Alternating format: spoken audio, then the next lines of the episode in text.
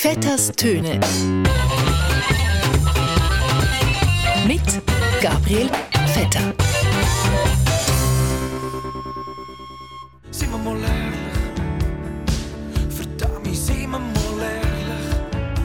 Wenn alles so bleibt, wie es ist, bleibt bald nichts mehr, wie es ist. Ja, ist ja gleich, oder? Es geht so nicht. Punkt. Ich lasse mir nicht die Laune verderben. Es geht so nicht. Vielleicht zusammenfassend könnte man sagen, das Allerwichtigste im Leben ist, glaube ich, ähm, sterben zu lernen, letztlich. Wir sind ja nicht aus Zucker. Ja, das ist, glaube ich, eine grundphilosophische Frage. Ja, liebe Hörerinnen und Hörer von Radio SRF, grundphilosophisch fragend machen wir auch hier weiter, weil es ist September, der Herbst zieht langsam ein, das heißt Blätter fallen von den Bäumen, Natur wird farbenprächtig und alles ein bisschen düsterer. Ist ja gleich, oder? Man wird langsam wieder ein bisschen nachdenklicher und stellt sich Fragen. Fragen wie, wieso heißt eigentlich Zifferblatt und nicht Urlaub? Ja, das ist, glaube ich, eine grundphilosophische Frage. Fragen sind ja eigentlich eine gute Sache, gerade in dem Waldherbst, ähm, äh, Wahlherbst. Äh, Was passiert in dem kommenden Wahlkampf? Wie verändert sich unser Land? Weil eins ist klar. Ich lasse mir nicht die Laune verderben wegen dem Wetter. Genau. Sicher nicht vom Wetter und schon gar nicht von der Politik, was ja eigentlich irgendwie auch ein bisschen das Gleiche ist. Ja, ist ja gleich, oder? Der Balthasar Glättli sagt es im Stile eines alten Philosophen. Wenn alles so bleibt, wie es ist, bleibt bald nichts mehr, wie es ist. Oder anders gesagt? Aber es ist, wie es ist. Höhere Gewalt, da kannst du nichts machen. Genau. Und das, was noch ist, muss ja nicht mehr werden.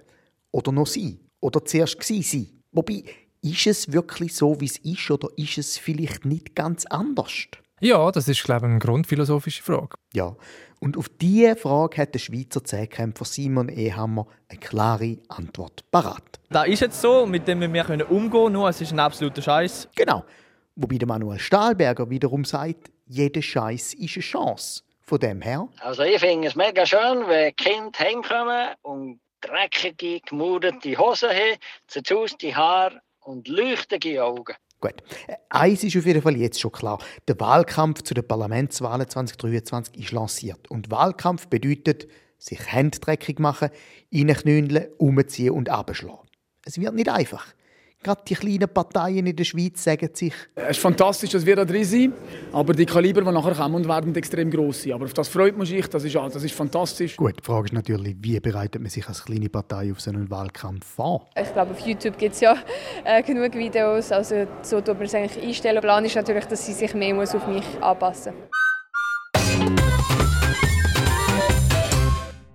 Gut, erste Prognosen zu der Wahl 23 sagen ja voraus, dass es nach der grünen Wahl von vor vier Jahren das Mal wird ein Rutsch ins bürgerliche Rechts übergeben. Oft überschätzt man so Hype-Themen.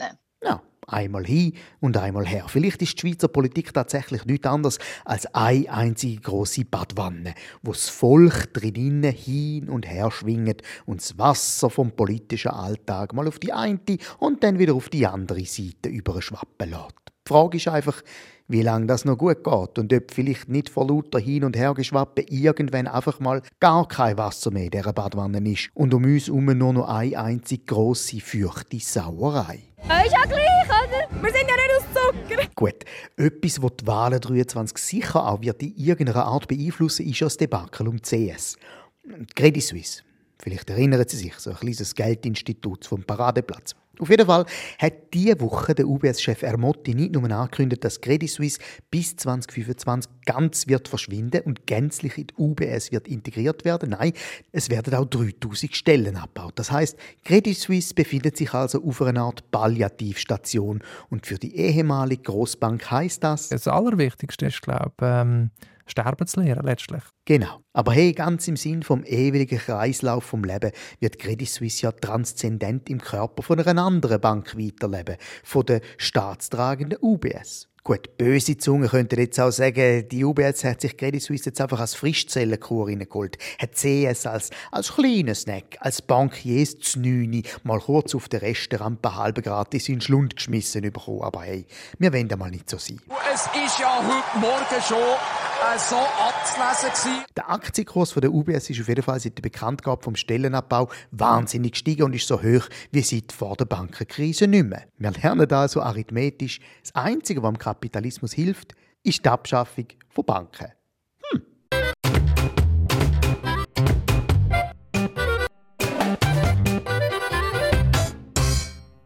Was auch Schlagzeilen gemacht hat in den letzten Tagen, nicht nur will die Schweizer Armee Panzer doppelt verkaufen, sondern auch noch zum Stückpreis von 500 Franken. 500 Stutz für einen Panzer. Fast so billig wie Credit Suisse. Das ist schwierig. Das wird auch fast nicht möglich sein, hier noch rauszukommen. Gleichzeitig hat der Bundesrat aber auch beschlossen in den letzten Tagen, dass er einen neuen, Obacht, Bundesratsjet kauft. Jawohl. Ich frage mich, wieso die nicht einfach so einen 500-frankigen Panzer haben können nehmen, aber ist ja egal. Und zwar kaufen sie nicht irgendein Flugzeug, sondern ein ultramodernes, super Privatflugzeug für, Achtung, 105 Millionen Dollar. Nicht schlecht.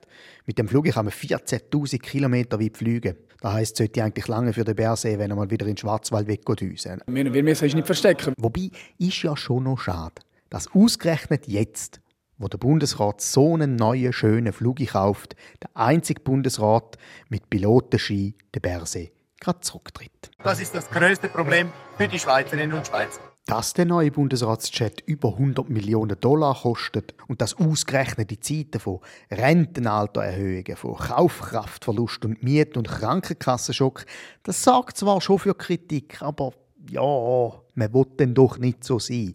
Man will seiner Regierung so einen Flug doch auch gönnen. Ist ja gleich, oder? Der neue Bundesratsflug kann nämlich noch ganz andere Sachen als nur fliegen. Zum Beispiel kann der eingesetzt werden bei Evakuierungen, heisst es im Kommuniqué. Ja klar, Evakuierungen, da wird ihr dann sehen, das Hochwasseranwohner irgendwo bei Glarus von einem 100 Millionen Dollar Bundesratsjet aus dem Wasser rausgekieft werden.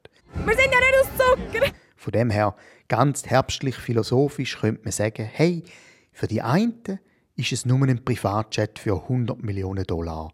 Für den Bundesrat ist es der teuerste Fluchtweg der Welt. In dem Sinn, ein guten Miteinander. Vetters Töne. Mit Gabriel Vetter.